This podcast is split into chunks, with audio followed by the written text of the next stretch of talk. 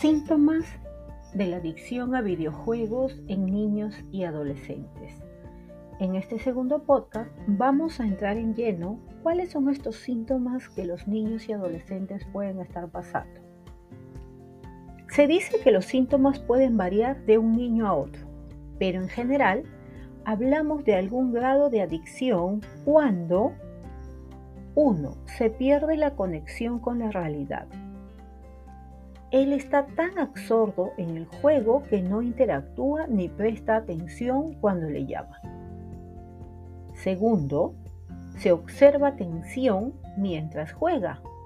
Esto se va a evidenciar en mandíbulas apretadas, tensión corporal, nudillos blancos, gritos, revoloteo de objetos. Tercero, no desvía la mirada del juego. Suceda lo que suceda, él está impregnado en el juego. Cuarto, pierde el interés por otras actividades.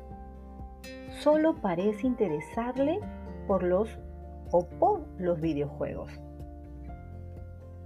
Quinto, se evidencian trastornos del juego. Esto se da en el caso de una adicción. Es habitual que los niños y adolescentes dejen de dormir para continuar jugando. Sexto, se distancian de la familia y sus amigos. Solo les interesa el juego. Séptimo, se evidencian problemas escolares. En la mente del niño el juego es lo más importante y comienzan a descuidar los estudios. Octavo, los horarios dejan de importarle. No respeta horarios de comida, de sueño, estudio o higiene.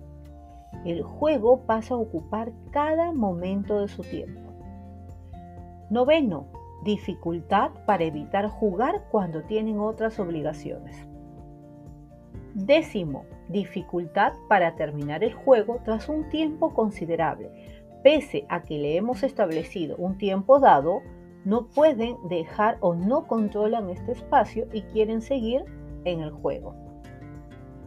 Onceavo, ansiedad y ansias por jugar. Acá se da esta dificultad cuando ya observamos que el niño está caminando de un lado a otro, le sudan las manitos, está eh, moviendo las manos constantemente con la necesidad de entrar y continuar jugando. Doceavo, síntomas de abstinencia cuando llevan mucho tiempo sin jugar. Estos síntomas de abstinencia se dan tal cual como una persona dependiente a las drogas. Sienten esa necesidad constante de conectarse y de seguir con el juego.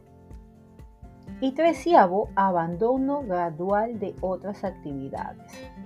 Acá tenemos que tener presente que si observamos esto en nuestros hijos o a alguien cercano, tenemos que poder brindarle esa atención necesaria con ayuda de algún especialista para que pueda controlar esa emoción. Esto es todo por hoy y nos vemos en el siguiente podcast.